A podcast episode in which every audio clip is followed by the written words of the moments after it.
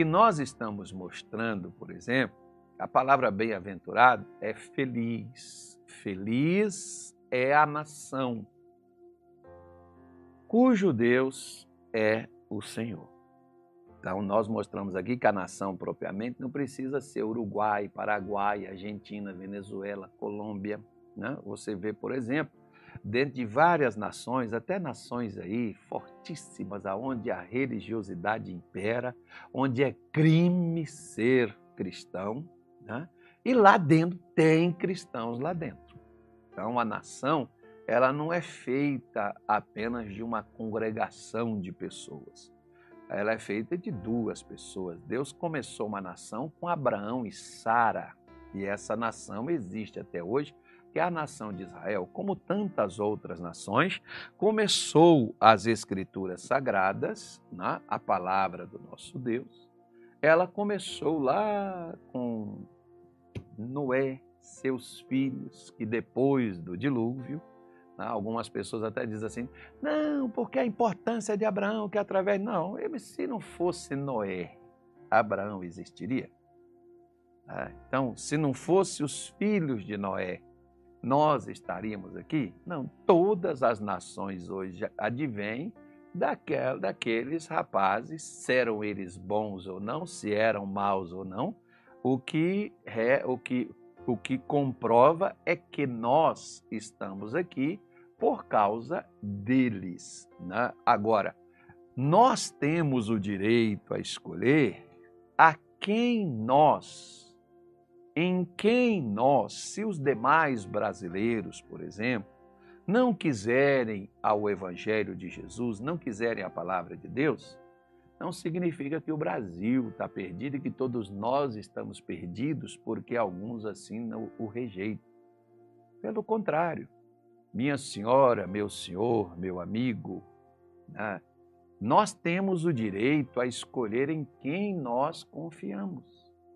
Você viu, por exemplo, nas eleições aí, foi a demonstração das pessoas em quem que elas confiavam. E depois você vê, depois das eleições aí, as pessoas demonstrando também a confiança em que que elas confiavam.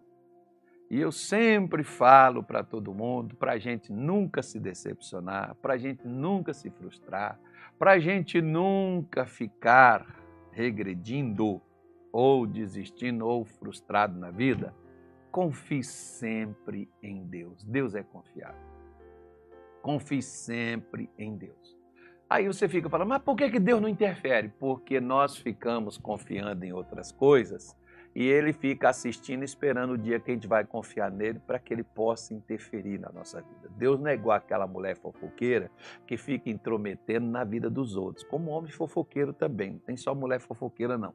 Mas o fofoqueiro só fica se intrometendo na vida alheia. Ele só fica olhando para a vida dos outros. Deus não vai ficar futicando na minha vida ou na sua para ficar olhando para a nossa situação, para ver em que que nós iremos, né, o que nós estamos fazendo, para puxar e falar, não, você tem que confiar em mim. Não, de forma nenhuma.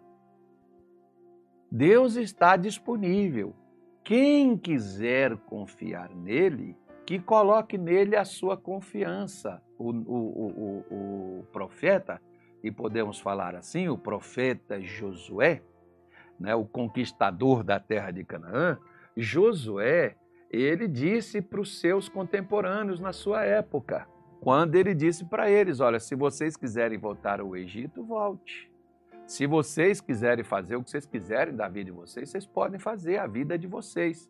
Agora, quanto eu e a minha casa, nós serviremos ao Senhor. Nós escolhemos, ele escolheu para ele e para a sua casa. É sobre isso que o salmista está dizendo. Qual é a sua escolha e a escolha para a sua família, ainda que a sua família ou que o seu marido não confesse, não aceite, não professe, não creia, mas você escolhe o quê? Você escolhe o quê para o seu filho? Seu filho não tem nem entendimento. Talvez aí a pessoa que não tem entendimento da palavra de Deus. Mas a sua escolha é qual? Você vai escolher o que para o seu filho?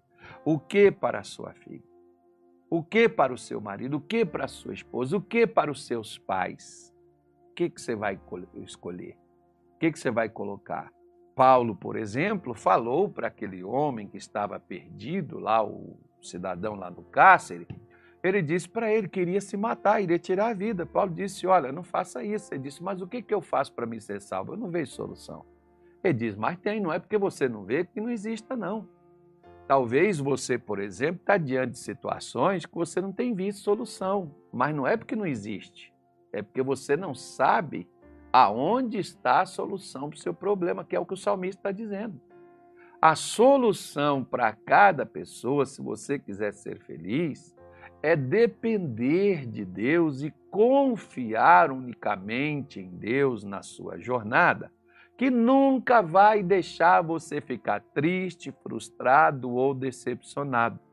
Deus não vai evitar também que não exista percalço no seu caminho, mas nos percalços Ele estará contigo, assistindo você e ajudando você a passar e a superar por tudo aquilo ali, que é a diferença entre aqueles que passam e os que não passam. Tem uns que, quando passam para o outro lado, não adiantou ter passado, porque eles não vão desfrutar daquilo, né? Foi a vida foi foi levada embora, foi foi ceifado, foi destruído. É a mesma coisa. Assim tem pessoas, por exemplo, que elas quando não colocam em Deus a sua confiança, elas até lutam pela família, lutam pela saúde, lutam contra os vícios, só não conseguem vencer, mas lutam. Assim, tem pessoas que estão tá lutando por tanta coisa, cansados, frustrados, decepcionados e não venceu, perdeu. Olha a confusão que dá isso na cabeça de milhares, de centenas de pessoas. Tristes, frustradas, decepcionadas, porque viram seus sonhos ruírem, viram as suas coisas. Né? Esses, esses dias, por exemplo, eu li uma notícia de um cidadão lá no, na, na, na, praça lá dos Três Poderes que colocou fogo no próprio corpo e acho que me parece ontem ou hoje veio a óbito. Né? Ou seja, você acha que você fazendo algo com você para chamar a atenção dos outros para você vai resolver os seus problemas? Você acha que fazendo esse tipo de situações vai amenizar a sua dor, é isso aí que o salmista está dizendo. Por quê? Veja bem.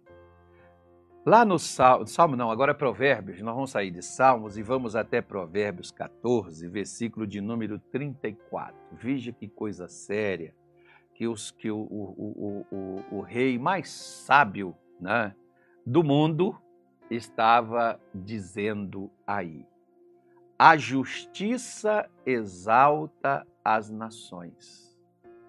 Ou seja, a justiça engrandece um povo, mas o pecado é o opróbio de todos os povos.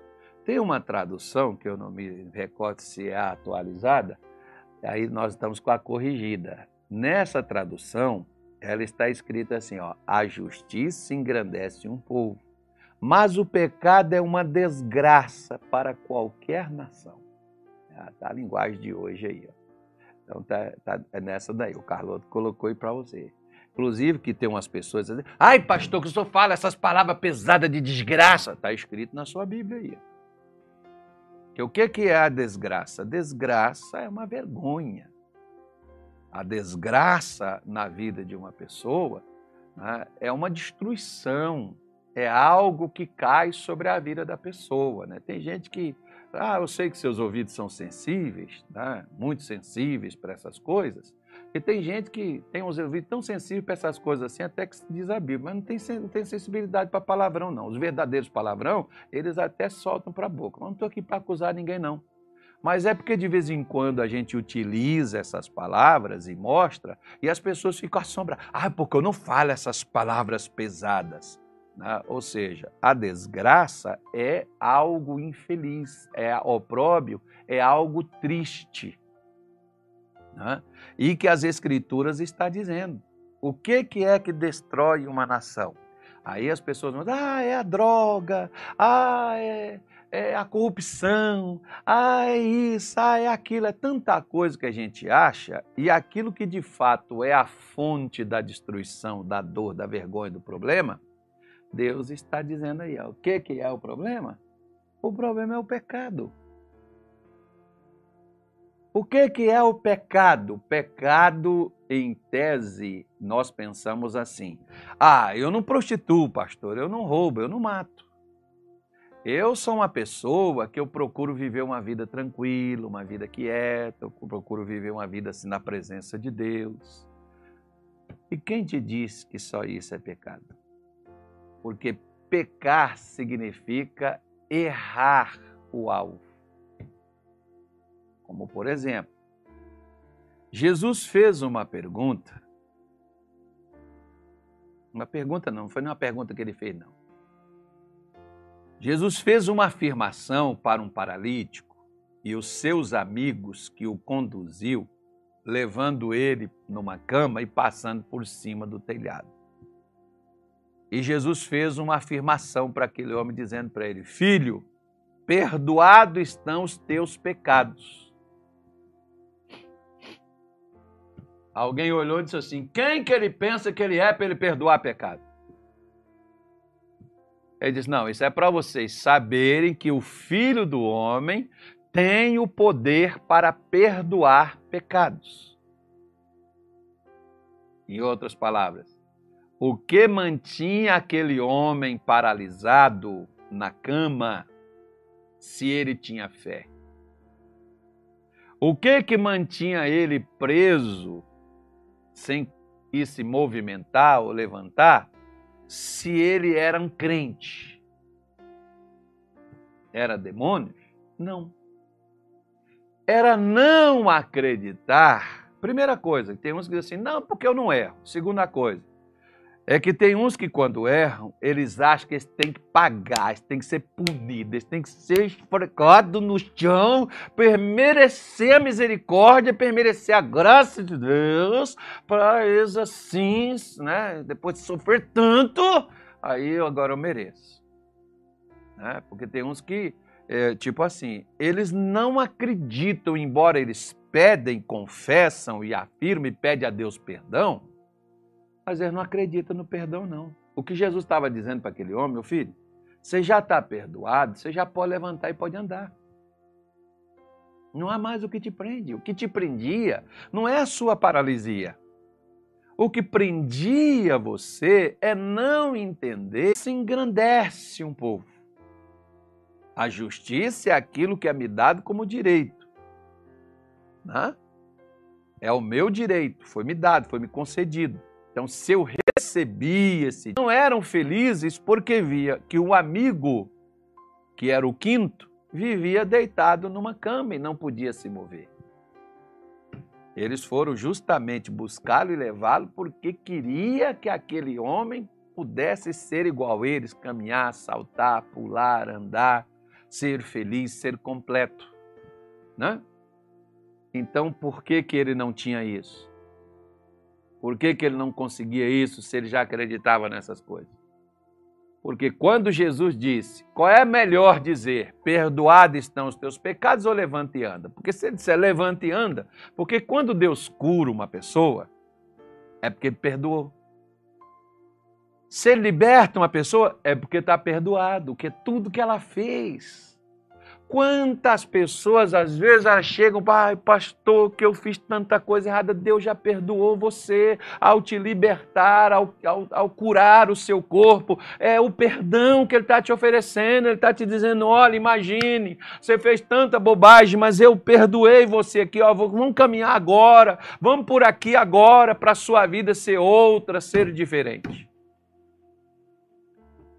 Né? Lembra que Jesus falou para aquele homem lá de João capítulo 5? Não peques mais para que coisa pior não te suceda. E o problema hoje da humanidade não é a AIDS, o problema hoje da humanidade não é a miséria, o problema hoje da humanidade né, não é a corrupção, não é a maldade, o ódio do ser humano. O problema hoje da humanidade é só esse, meu filho é não acreditar no perdão divino e não confiar neste Deus que tudo fez e que tudo tem à nossa disposição.